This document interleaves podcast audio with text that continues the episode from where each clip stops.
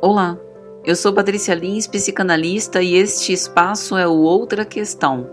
Este quadro visa abrir provocações, reflexões sobre temas que nos sejam inquietantes. Não é análise, sessão de terapia, nem oráculo com sugestões prontas, mas um momento para a gente abordar pontos de vista diferentes que podem colaborar para construir novas visões. Afinal, psicanálise é a arte de incomodar. A questão de hoje é: Como lidar com a agressividade infantil?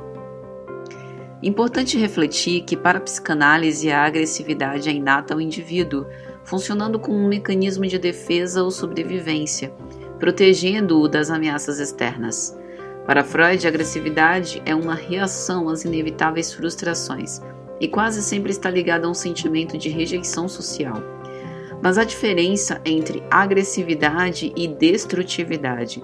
Esta última incluiria risco à integridade e saúde de si e de outrem, podendo ser necessária outra intervenção. Assim, perante a agressividade infantil, é importante apurar a escuta dessa expressão, mantendo a referência de controle emocional e investigando o que a mensagem agressiva traduz.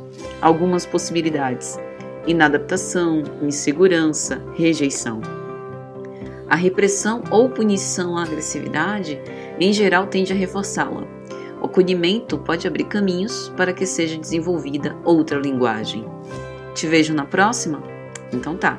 Eu sou Patrícia Lins, psicanalista, e este foi o Espaço Outra Questão.